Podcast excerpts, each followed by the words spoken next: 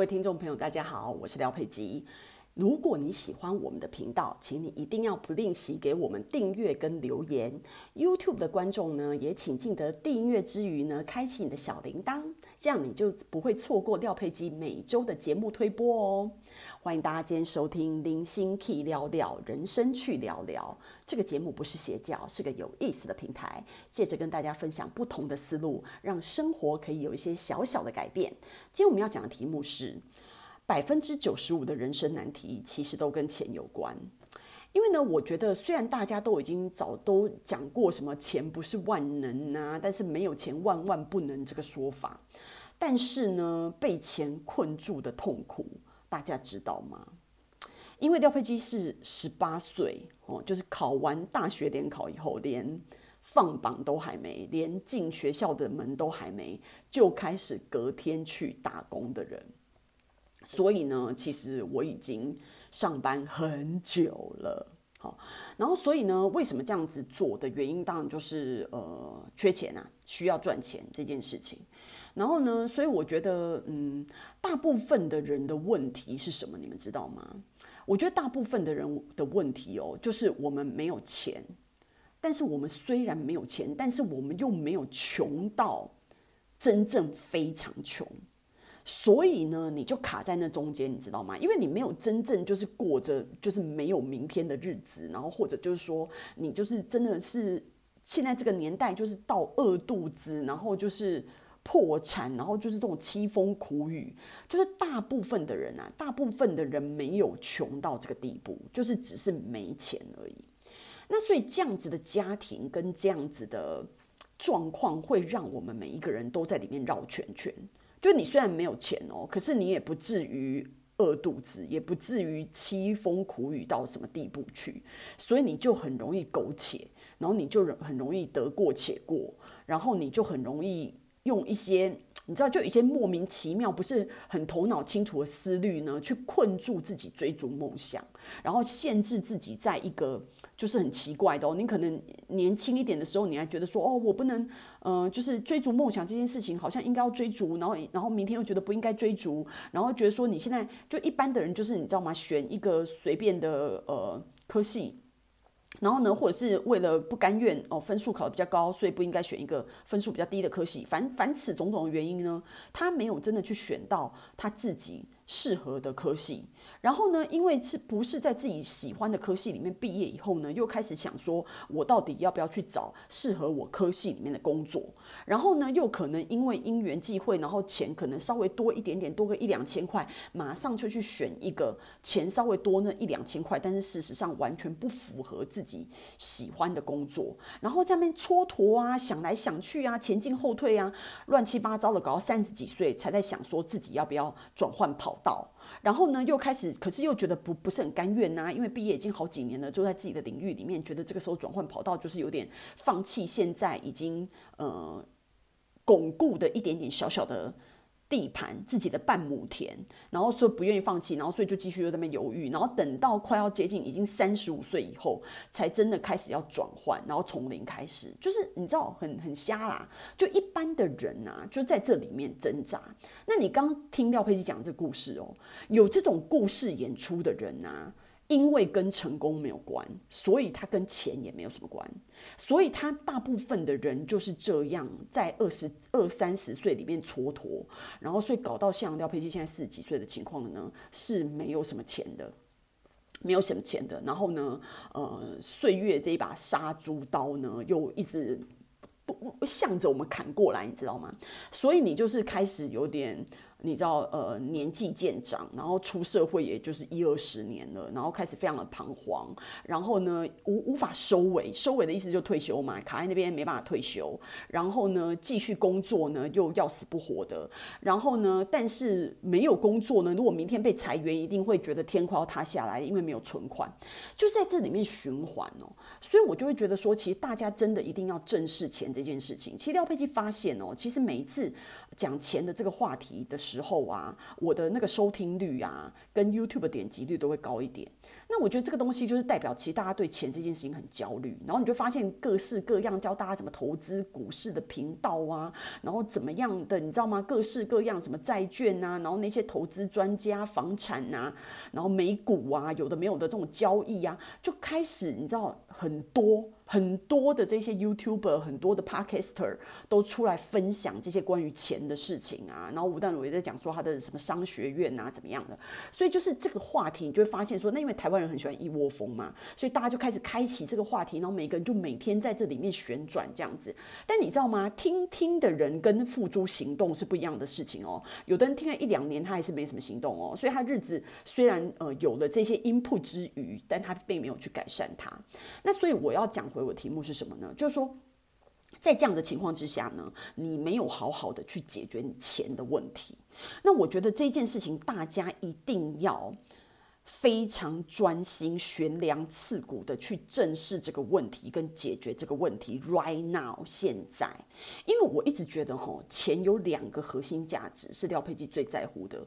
我从十八岁开始工作，赚一个小时八十元时薪的工作。的时候，我就非常的意识到这个问题。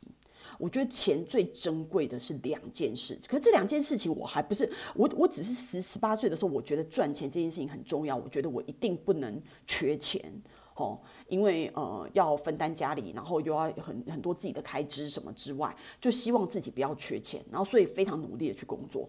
可是那时候中心思想哦就没有像现在小孩那么聪明，你知道吗？然后那时候资讯也没有那么流通，然后父母也不懂，没有人懂啊，就大家都在生活里面挣扎，你知道吗？那所以你就是所知有限这样子，然后只会就是很勤劳，这种勤劳你知道吗？没有没有什么脑袋，只用那种身体很勤劳的一直打工，一直打工，然后。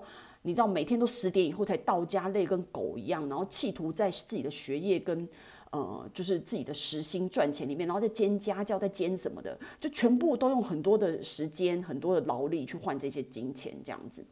那我觉得都是没有方法。现在的年轻人真的是聪明很多，然后很多信息，所以我觉得大家真的是这一代年轻人是非常幸福的哦，在这一方面。所以我觉得大家一定要趁年轻的时候赶快想清楚这件事情。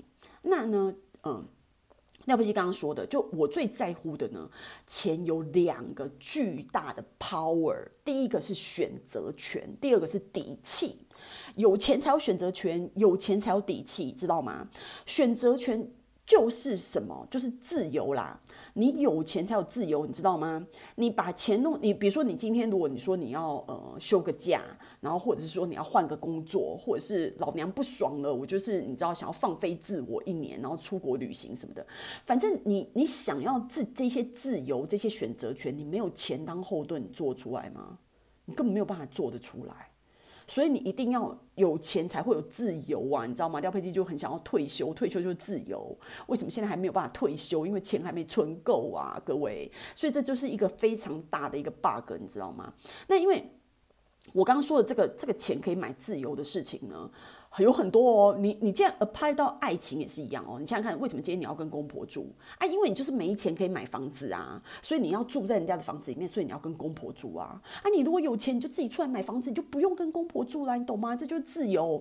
这个自由可以放在很多地方，不是只有我刚刚说的工作而已，你知道吗？自由也是一样，你有钱，你可以把钱给娘家，你可以把钱，就是朋友有困难，你可以很大方的借给他或什么的。有钱可以做很多的事情。然后你看，如果我父母生病啊，或什么的，他们需要钱。就你知道，百分之就是我的题目，我人生百分之九十五的难题都跟钱有关。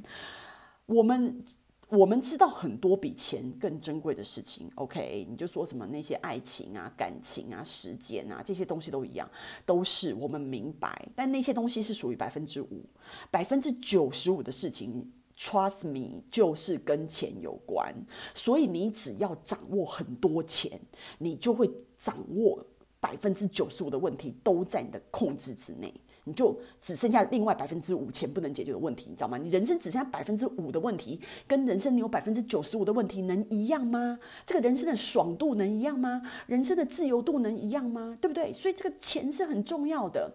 第二件事情就是底气，什么叫做？底气，底气就是安心，底气就是力量。你懂吗？你有钱你才有底气啊！你爱情就说哦，刚刚讲爱情是说要那个跟公婆住买房子，对不对？可是问题是你底气也是一样啊！你如果是一个家庭主妇，你没有钱，然后你每天跟老公伸手要钱，你跟他要个五百块，他还问你说要干嘛？他他其实也不是说真的管你干嘛，他可能只是随口问问。可是我像廖佩基这种。非常心高气傲的人会觉得，我跟你要一个五百块，我还要跟你交代这五百块要花什么用？那我就是完全没有自由，完全没有面子啊！我还要跟你报告五百块的去向，你该不会还叫我拿收据来换吧？就是这种没有底气，然后呢，你吵架也没有办法大声。你知道为什么很多人会觉得说，哎，为什么我装潢的东西我都不能按照自己的意思？因为父母帮你付头期款啊。他觉得他帮你付付头期款就是要听他的啊，你懂吗？出钱的人。就是有意见的人，我们上班也是一样。为什么要听老板的？因为老板出钱嘛，你懂吗？所以你现在这个头期款是谁出的？这个装潢费是谁出的？就是那个人的意见，你懂吗？所以大家每次都说哦，我不知道应该要听谁的的时候，我就跟他们讲说，听出钱的那个人的就是没有错了。没有出钱的人都闭嘴，没有出钱的人的意见，Who cares？Nobody cares。OK，所以这件事情就是钱这件事情就可以买底气。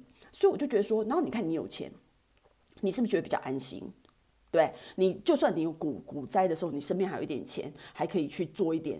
呃，一点存丢啦，我们说的就是一点筹，呃，应应该怎么讲？收放自如哈，你可以，你可以等到那个股股，虽然股灾现在股价跌得很低了，可是因为你身边还有点闲钱，你还可以再再再投进去，趁股市低点的时候多买一点，对不对？然后就是你遇到什么不顺的事情，然后你遇遇到什么难关，你身边有一点钱，是不是安心很多？真的安心很多。你没有钱非常慌哎、那个手机有可能被人家那个断讯，然后电被人家切掉。然后什么的，你知道没有钱很夸张哎，知道很多人就什么什么吃泡面啊，然后吃茶叶蛋啊，这种过日子，我觉得没有钱真的是可以变成很很糟糕的。廖佩基的妈妈以前就常常跟廖佩基讲说，我跟你讲，你年轻的时候我觉得吃泡面很浪漫，对不对？我跟你讲，你老的时候吃泡面是意思是不一样的，你知道泡面在不一样的。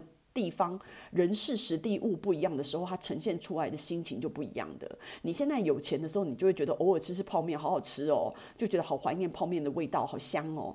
但你一天到晚吃泡面的时候，你整个你知道，你整个人生会觉得是非常没有希望的。所以呢，其实我觉得这些道理大家都知道。那不今天为什么就是还是想要跟大家讲这件事情的原因，是因为还是回到我最在意的一点，就是行动力。我觉得就是像我刚刚前面就一开始跟大家讲的，我觉得我们就是没有缺钱缺到很糟糕的地步，所以你不会觉得你现在这个问题是即刻马上可以解决的。怎么样测试你这个问题？你知道吗？你可以为钱那个牺牲到多少？比如说，你可以说你，你可以为钱就是加班都不要回家，三百六十五天都不要放假，然后你每天都可以十点以后才回家，然后早上这种日子可以过下去，你那个血汗工厂可以一直一直轮转，然后你可以用你的健康去换，你可以用就是你知道六亲不认，就是完全投入在工作里面，然后完就是去赚那个钱或什么的，你知道吗？你为钱你可以付出多少，就代表你对钱的那个渴望。然后你想要有钱的那个梦想的强烈的程度到什么程度？我跟你讲，你一定要非常的有强烈的意愿，你才赚得到钱。不管你的能力怎么样，你要先有很强烈的意愿，你才赚得到钱。就像廖佩基一样，这样离乡背井，然后在大陆孤身一人在那边打拼，强烈的意愿，你才有办法去。做到，那每一个人会会会想会想自己可以做到方法，但是首先你一定要有强烈的意愿，然后并且马上付诸行动去赚到钱，然后请就是相信廖佩基一定要留住身边的钱，除了赚以外还要留住它，然后呢就让大家复习一下，我刚刚说钱可以买到两个东西，第一个东西是选择权，第二个东西就是有底气，所以呢。恭喜大家，就是往那个你知道迈向有钱的金钱之路前进。